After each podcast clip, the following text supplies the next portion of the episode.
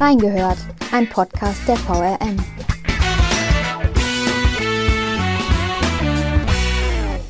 Werden Strom und Gas im Herbst und Winter knapp? Und was bedeutet das für die Privathaushalte im Alltag? Wir haben reingehört. Herzlich willkommen zu einer neuen Folge von Reingehört. Mein Name ist Julia Di Biasi und ich darf heute Ralf Heidenreich, Leiter der Redaktion Wirtschaft, hier bei mir im Studio begrüßen. Hallo, Herr Heidenreich. Hallo, Frau De Biasi. Herr Heinreich, aktuell blicken ja alle sorgenvoll Richtung Herbst und Winter, denn seit der russischen Invasion in der Ukraine herrscht wieder Krieg in Europa. Deutschland, das sich gemeinsam mit anderen EU-Staaten und den USA auf die Seite der Ukraine gestellt hat, muss seitdem mit einer Verknappung der Gaslieferungen aus Russland leben. Immer wieder kommt es zu sogenannten Wartungsarbeiten an der Pipeline, aufgrund derer dann kein Gas fließt. Ich erspare uns an dieser Stelle mal die Frage, ob wir uns zu abhängig von russischem Gas gemacht haben in der äh, Vergangenheit. Das, ja, das ja, ist eine leidige Diskussion. Da kann, da kann man bestimmt auch einen ganzen Podcast mitfüllen. Äh, genau so, genau so. Deswegen lassen Sie uns lieber zusammen auf das Hier und Jetzt schauen. Ähm, was bedeutet denn die Gasverknappung und die Versorgungsunsicherheit, die damit einhergeht, für die Privathaushalte in Deutschland aktuell? Naja, zunächst mal, und das, das spürt ja jeder momentan, das sind massiv steigende Energiepreise. Beim Gas, ähm, da gibt es immer schöne Musterrechnungen für einen Musterhaushalt mit, das ist eine Familie mit 20.000 Kilowattstunden, die zahlte im Schnitt im August 3.717 Euro im Jahr fürs Gas.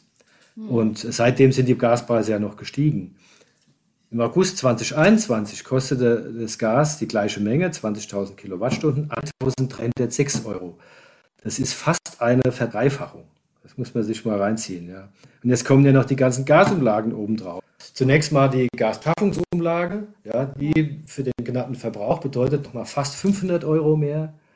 Und dann gibt es ja noch zwei andere, die werden oft gar nicht beachtet. Das ist einmal die sogenannte Regelenergieumlage, die kostet nochmal 114 Euro. Und dann kommen nochmal kleine 12 Euro für die Gasspeicherumlage. So, rechnet man das jetzt nochmal drauf auf die 3700 für die Familie, dann ist man zum Schluss bei 20.000 Kilowattstunden bei fast 4.000 Euro. Bundeskanzler Scholz, der hat ja dann äh, behauptet, naja, wir senken ja die Mehrwertsteuer und von 19 auf 7 Prozent für Gas und dann entlasse das die Verbraucher mehr, mehr als die Umlage sie belastet. Ja, aber das ist ja, wie wir jetzt gerade gesehen haben, nicht der Fall. Kleiner Schwenk zum Heizöl, denen geht es auch nicht viel besser. Äh, auch das Heizöl ist deutlich teurer geworden. Der durchschnittliche Heizölpreis im August 3.166 Euro. Das ist 130 Prozent über den Vorjahreswert, also sagen wir mal grob fast das zweieinhalbfache. Auch, auch nicht viel besser. Ja. Und dann natürlich die Folgen dieser Energiepreise. Ja. Die pushen die Inflation und das bringt viele Menschen und Familien arg Bedrängnis und zwar nicht nur die ähm, Geringverdiener, wie man so sagt, sondern auch Familien aus dem Mittelstand. Ja, und, ja 8% äh, Inflation ist ein Wort. Ja, und, und das wird, wenn Sie mal gucken, was ähm, verschiedene Wirtschaftsforschungsinstitute sagen, das wird die nächste Zeit nicht besser. Ja, ja, ganz bestimmt nicht. Und die explodierenden Energiepreise, die gehen einmal direkt auf die Preissteigerung, aber auch dann indirekt. Also mhm. die Unternehmen müssen ja jetzt ja viel teurer produzieren und die geben das weiter. Und ein Indikator dafür ist, sind die Erzeugerpreise. Ja. Das, die steigen aktuell im Jahresvergleich zwischen 20 und 30 Prozent, manchmal sogar mehr als 30 Prozent.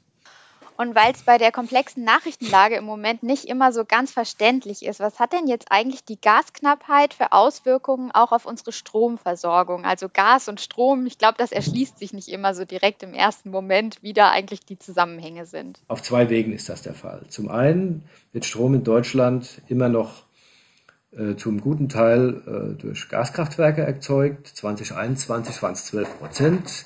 Zuletzt ist der Anteil der Gasverstromung nochmal deutlich gestiegen. Ja, und wenn Gas wegfällt, dann gibt es natürlich ein äh, Problem. Man versucht das halt dadurch aufzufangen, dass man eben ne, die Kohlekraftwerke auf Hochtouren laufen lässt oder man hat ja beschlossen, die verbliebenen Atomkraftwerke weiterlaufen zu lassen. Ja. Zum anderen hat äh, Gas äh, über den sogenannten Merit Order Effekt Auswirkungen auf den Strompreis. Und zwar bestimmen nach dem Merit-Order-Effekt die teuersten Kraftwerke, die noch benötigt werden, um den Bedarf zu decken, den Strompreis. Und das sind aktuell nun mal die Gaskraftwerke. Und äh, erneuerbare Energien gehören ja mittlerweile zu den günstigsten Stromquellen. Also wenn man das vor ein paar Jahren prognostizierte, da ist man ja ausgelacht worden. Deshalb will die Bundesregierung ja auch sogenannte Zufallsgewinne abschöpfen. Zufallsgewinne, das sind die Gewinne, die Erzeuger von günstigerem Strom derzeit machen, da ja der Strompreis am teuersten Kraftwerk sich orientiert, aber diese anderen Erzeuger eben sehr günstig Strom erzeugen können.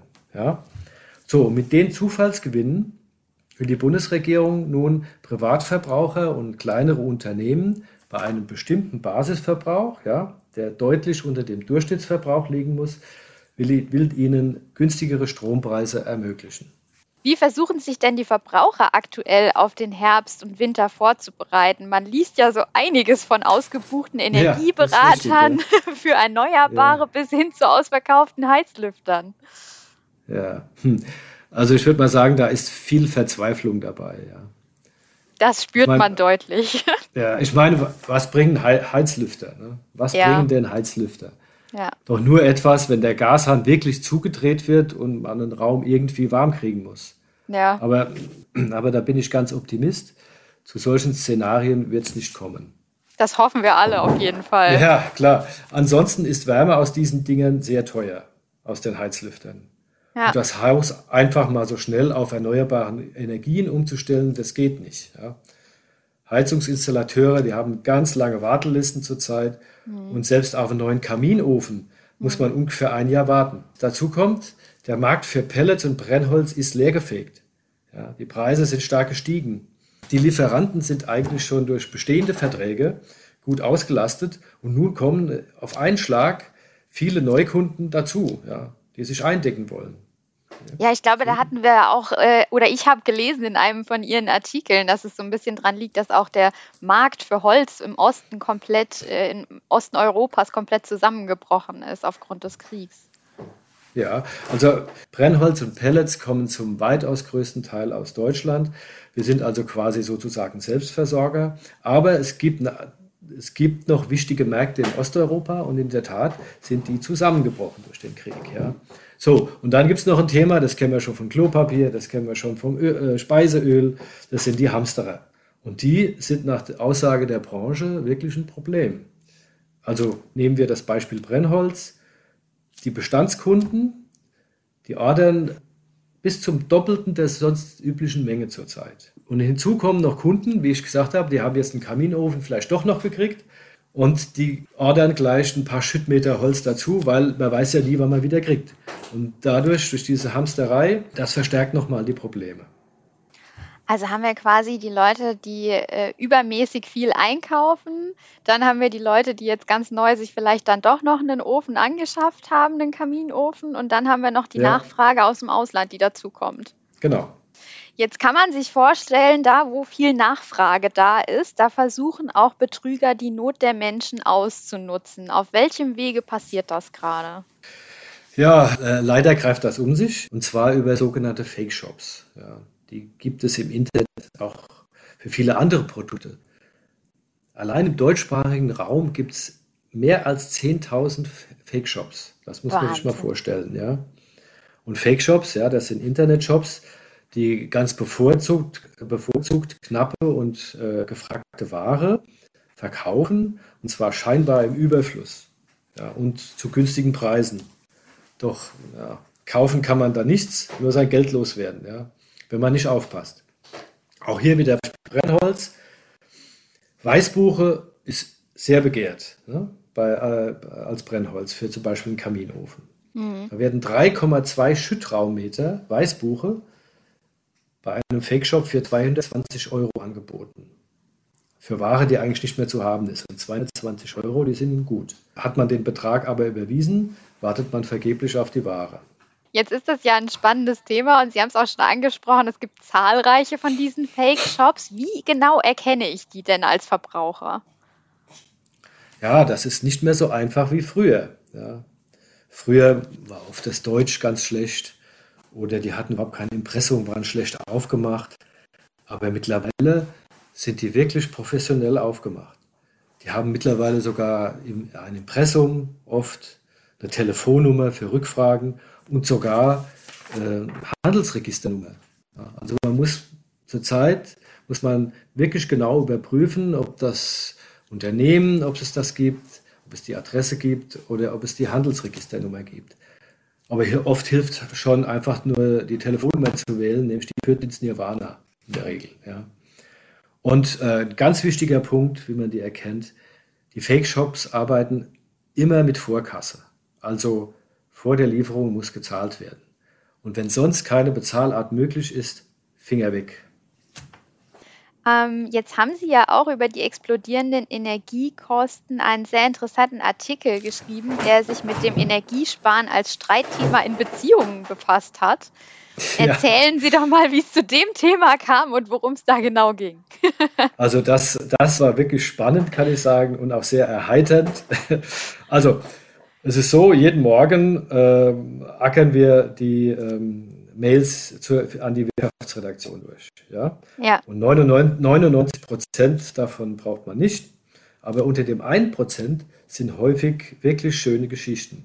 So zum Beispiel die, die Sie angesprochen haben, und zwar, dass sich Paare nun häufiger über Energieverschwendung und Kosten streiten. Und das Ganze basiert auf einer Umfrage von einem Marktforschungsinstitut im Auftrag äh, des Vergleichsportals Verivox und Parship, die, die Partnervermittlung. Ja. Spannend, das ist ja auch zwar, eine spannende Kooperation. Ja, ja, also, ja tolle Kombi. Gell? Ja. Also, klar, klar die, äh, die Befragung war unter Singles, ja, ja, aber die waren, in der Regel waren die ja auch mal in Beziehungen. Mhm. Also, die sagten, also ka herauskam, äh, 60 Prozent der Befragten gaben an, dass der richtige Umgang mit Energie in Beziehungen bereits ein Streitthema war. Und knapp ein Drittel geht davon aus, dass es nun wegen der steigenden Energiepreise äh, schneller zum Streit kommen kann. Und für mehr als zwei Drittel, also fast 70 Prozent waren das, ist klar, ein nachhaltiger Umgang mit Energie ist ihnen in der nächsten Beziehung sehr wichtig. Und das eigentlich Interessante war aber, wo ich wirklich also auch große Augen gemacht habe, gezofft wird vor allem über den, den Klassiker. Lässt du schon wieder das Licht brennen? Ja. Wer kennt es nicht? ja, äh, ja äh, erst mit einigem Abstand kommt die Raumtemperatur.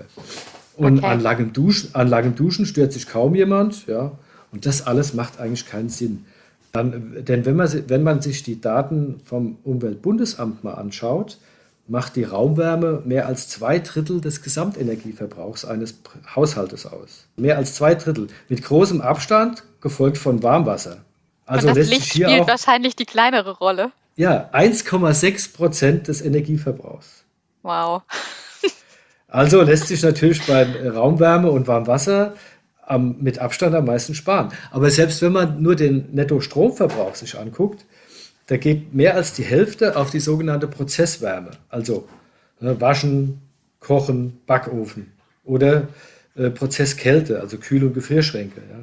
Die Beleuchtung macht auch hier nur 8% aus. Hätte ich auch nicht gedacht, dass es so ein geringer äh, Anteil ja, ist. Ja, das ist wirklich. Also ich war selbst sehr überrascht, muss ich sagen, ja. Aber jetzt kommen wir ja schon so ein bisschen zum Plaudern aus dem Nähkästchen. Wie ist es denn eigentlich als Reporter über Dinge zu berichten, wo man noch gar nicht so genau weiß, was eigentlich bevorsteht im Herbst und Winter? Das ist ja wirklich ein großes und ein bisschen merkwürdiges Thema, weil es uns halt alle betrifft. Naja, das ist ein Stochern im Nebel. Niemand weiß genau, was kommen wird. Und andererseits ist es natürlich total spannend. Also ich mache den Beruf jetzt fast schon 30 Jahre und was die Energiefrage betrifft, war es noch nie so spannend wie jetzt. Was macht Putin? Ja? ja. Der spielt ja momentan mit uns. Das es reicht die bloße Ankündigung, die Gaspipeline Nord Stream 1 zu warten, dass die Gaspreise abgehen. Die Staats- und Kriegskasse von Putin lässt das klingeln. Ja? Dann, wie verkraftet die Wirtschaft die hohen Energiepreise?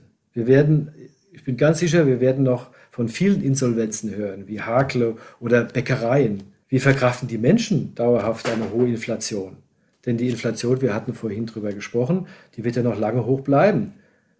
Auch, und das ist auch noch ein Thema, weil es äh, sicherlich jede Menge Trittbrettfahrer gibt, ja, die im Windschatten der allgemeinen Preissteigerung jetzt die Preise stark erhöhen, obwohl sie es gar nicht müssten. Aber die ausfindig zu machen, das ist kaum möglich. Ja. Jedenfalls wird die hohe Inflation äh, noch zu äh, jeder Menge Verwerfungen führen. Denn die Leute können ja nur den Euro nur einmal ausgeben. Ja. Und wenn er eben für die allgemeine Lebenshaltung draufgeht, dann wird an anderer Stelle gespart. Ja. Und das ist ja für unser Wirtschaftssystem wie das unsrige, das ja auf Wachstum basiert, Gift. Vielleicht diskutiert man dann auch endlich mal ernsthaft darüber, ob immerwährendes Wachstum überhaupt möglich ist. Ja. Denn eigentlich ist doch allen klar, ja, dass wir auf einem endlichen Planeten mit begrenzten Ressourcen leben. Ja. Ja. Der solch einen Lebensstil auf Dauer nicht erlaubt. Ja. Ich glaube, die Frage hat sich auch jeder schon mal gestellt, ob dieses endlose Wachstum das Modell ist, das auf Dauer funktionieren kann. Darauf ja, eine Antwort zu finden, ist wahrscheinlich auch schwierig. Ja, die Frage wird immer wieder gestellt, aber ja. man lässt einfach weiterlaufen. Immer ja, das stimmt. Ja, ja. Es wird nicht so ernsthaft mal tiefer drüber diskutiert, was Alternativen auch sein könnten. Ja. Dann würde mich jetzt aber ganz äh, privat noch eine, eine Einschätzung von Ihnen interessieren. Wie ist es mit der Inflation? Wir sind bei 8 Prozent, da hatten wir schon mal drüber gesprochen am Anfang vom Podcast. Die EZB versucht ja jetzt gerade so ein bisschen gegenzusteuern. Also ein Zinsschritt von 0,75 Prozentpunkten, das fand ich jetzt schon für die EZB ganz ordentlich. Wir sind jetzt bei 1,25 Prozent Leitzins. Glauben Wer hätte das Sie, gedacht, das wiederum umgekehrt? ja, ja, also ich denke schon, dass das was bringt. Auf die lange Bank wahrscheinlich. Ja, so also die, die, EZB musste so reagieren. Ja, ja, ja. Weil ja schon die, die FED, also das Pendant in den USA, das ja schon vorgemacht hat. Ja, aber es kam Noten, spät. Notenbank, ja. Es kam ja. vergleichsweise spät, aber sie musste so reagieren. Es blieb gar nichts anderes übrig. Was es bringt, wird man sehen, aber sie musste es so machen. ja. Betrifft Sie das Thema Gaspreise denn auch selbst, Herr Heidenreich? Jetzt bin ich neugierig, weil mich betrifft es hier definitiv. Ich wohne zur Miete in einer Altbauwohnung und das wird äh, hart, weil wir heizen sowieso, glaube ich, die Hälfte für draußen. Ja, also ich selbst habe eine Ölheizung, ja. deswegen habe ich habe ich vorhin auch den Schlenker zur Ölheizung. Generell vielleicht was zu den, dem Themenkomplex, wenn man darüber berichtet und das ja. betrifft dann ja auch selbst. Vielleicht gerade nicht Gas, aber Strom, Heizöl und alles. Also da kann ich, da kann ich sagen, dass ich ja, mich zunächst einmal freue, ja, dass ich recherchierte Infos auch für mich ganz privat nutzen kann. Zum Beispiel die eben genannte Rechnung zu den Energieverbräuchen. Ja. Das war mir vorher so auch nicht klar.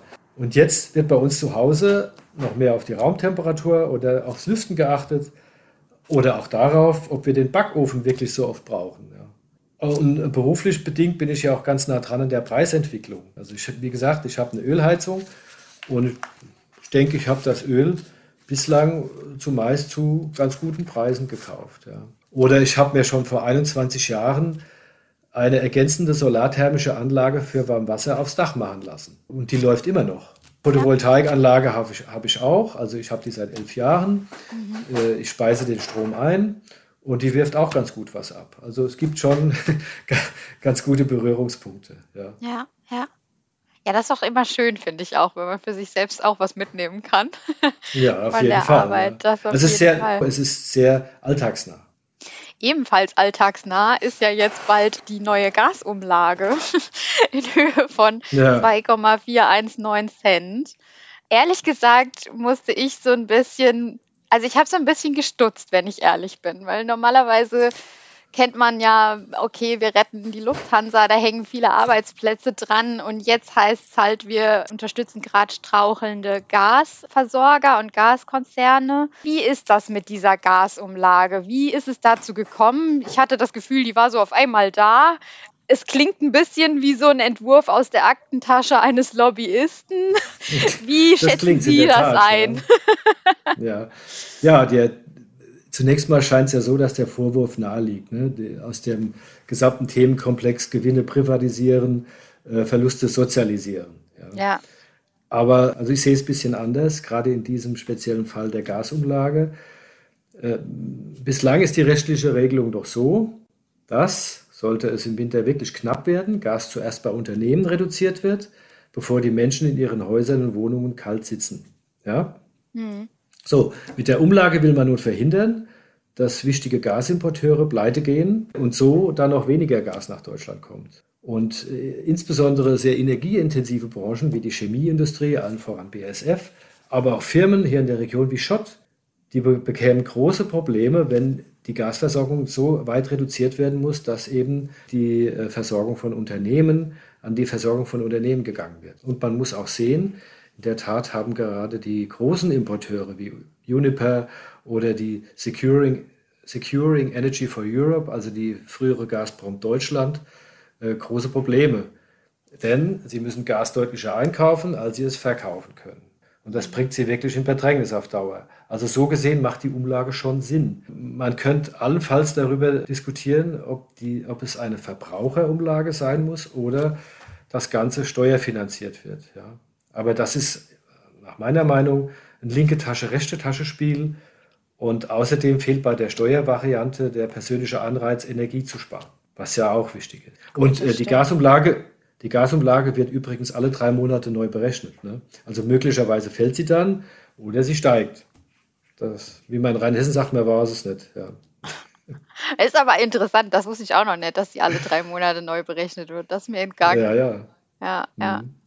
Aber ja, stimmt, es ist ein Anreiz, um Gas zu sparen. Ich frage mich nur, ob die ohnehin hohen Preise nicht auch schon Anreiz genug sind, um Gas zu sparen. Das ähm, ist auch der, das ist richtig, ja. Das ist ja. richtig. Also es ist, steckt viel viel, äh, viel Zündstoff drin. Aber so wie es jetzt gemacht ist, in der ak akuten Situation, denke ich, ist es Maßnahme, die Sinn macht. Dann bleiben wir doch einfach noch einen Moment bei der Gasumlage, äh, über die momentan so viel gesprochen wird. Und zwar hat ja auch der Spiegel dazu eine Recherche veröffentlicht, dass bei der Gasumlage eben, weil das jetzt auch alles so eine Akutsituation war, dass es schnell gehen musste und so weiter, dass da auch ein bisschen nicht alles ganz richtig gelaufen ist, sagen wir es mal so. Im Sinne von, welchen Unternehmen steht diese Umlage überhaupt zu? Wie beurteilen Sie das? Wie haben Sie das verfolgt, diese Recherche, dass da nicht ganz die Verteilung scheinbar geklärt war? Tja, also da hat unser Wirtschaftsminister Habeck, denke ich mal, äh, ganz offensichtlich äh, handwerkliche Fehler gemacht. Also wenn ich schon so einen großen Topf wie die Gasumlage aufstelle, dann muss ich doch vermeiden, dass auch Unternehmen den Arm bis zum Anschlag da reinstecken, denen es wirtschaftlich gut geht. Ja. ja also das muss ich unbedingt vermeiden. Und unter den Gasimporteuren gibt es ja die zwei, diese beiden großen, die ich genannt habe, die wirklich Probleme haben. Aber es gibt auch solche, die das gar nicht nötig hätten, noch gut verdienen. Also anders gesagt, die Trittbrettfahrer müssen aussortiert werden. Die Umlage darf nur Unternehmen zugutekommen, die wegen der enorm gestiegenen Einkaufspreise für Gas wirklich drohen, in eine Schieflage zu geraten oder schon geraten sind.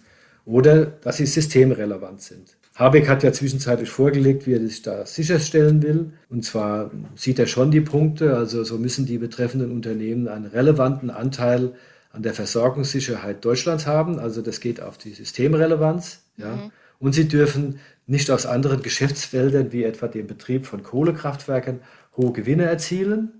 Und außerdem dürfen sie keine Boni und Dividenden ausschütten. Also da hat er schon mal was eingezogen, was äh, wichtig ist, aber jetzt, äh, das sind ja auch juristisch ganz schön dicke Bretter, die da gebohrt werden müssen. Ja. Und äh, da bin ich mal gespannt, wie Habeck das bis zum Start der Umlage, das ist ja im Moment, was ist denn das, noch zwei Wochen, gut zwei Wochen, zweieinhalb Wochen, wie er das hinkriegen will. Ja.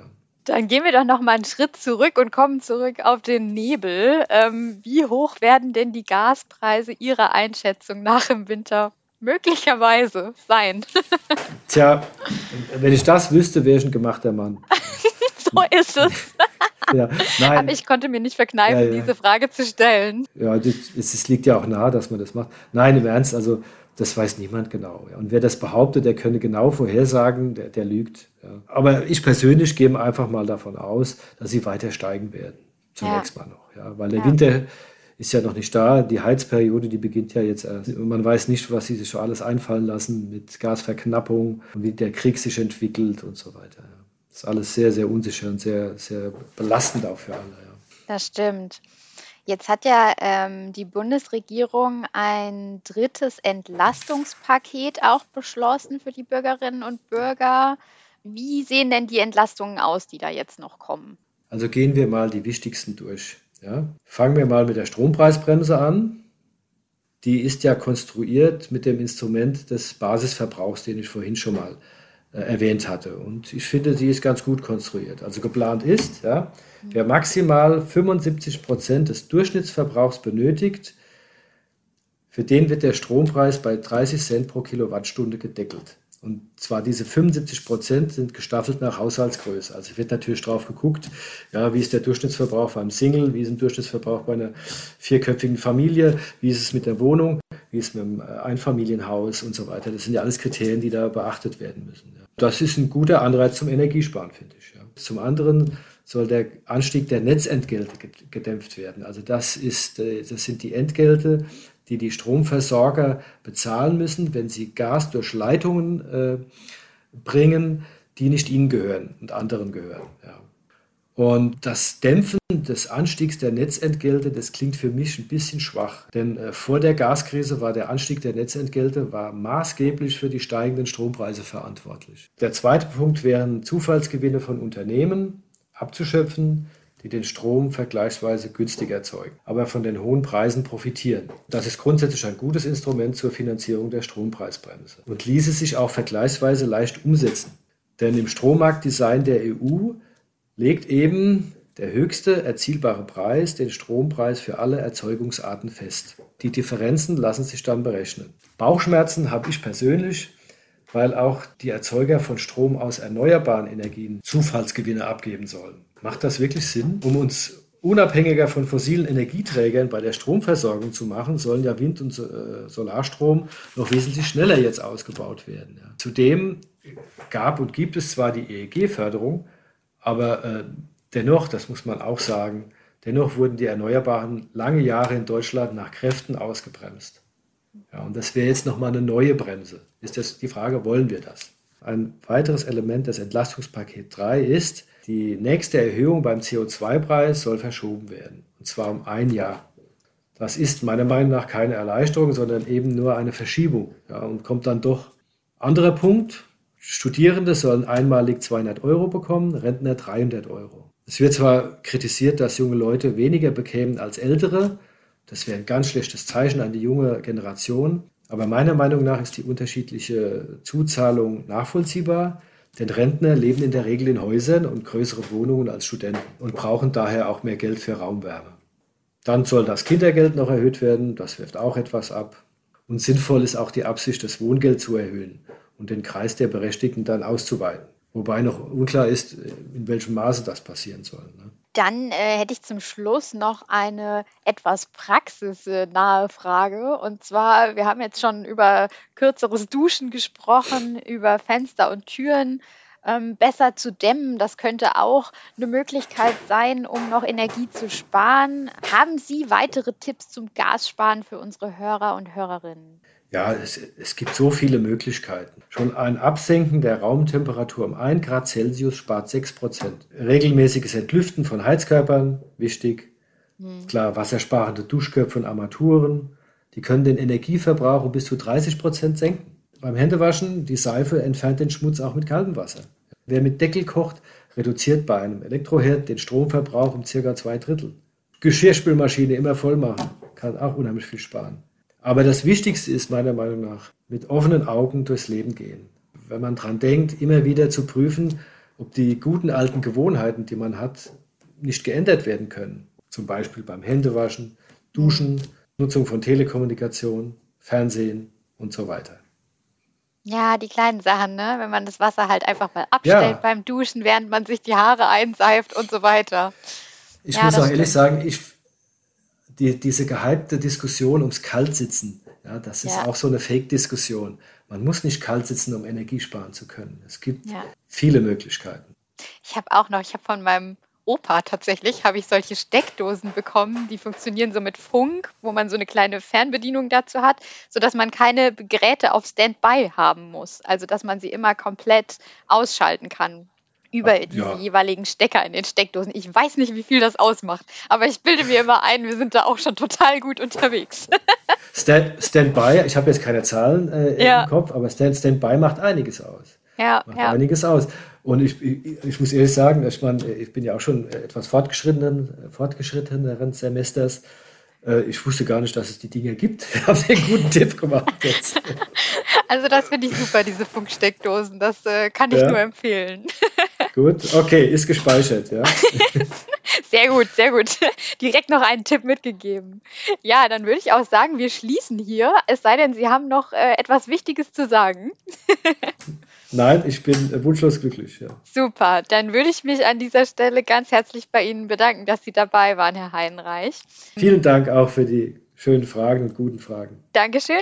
Und falls ihr noch Fragen habt, liebe Hörerinnen und Hörer oder Anregungen oder vielleicht auch Themenwünsche für uns, dann könnt ihr euch gerne bei uns melden, entweder per E-Mail an audio.vrm.de oder unter den Posts zum Podcast auf Facebook oder Instagram. Und dann würde ich sagen, macht's gut und bis zum nächsten Mal.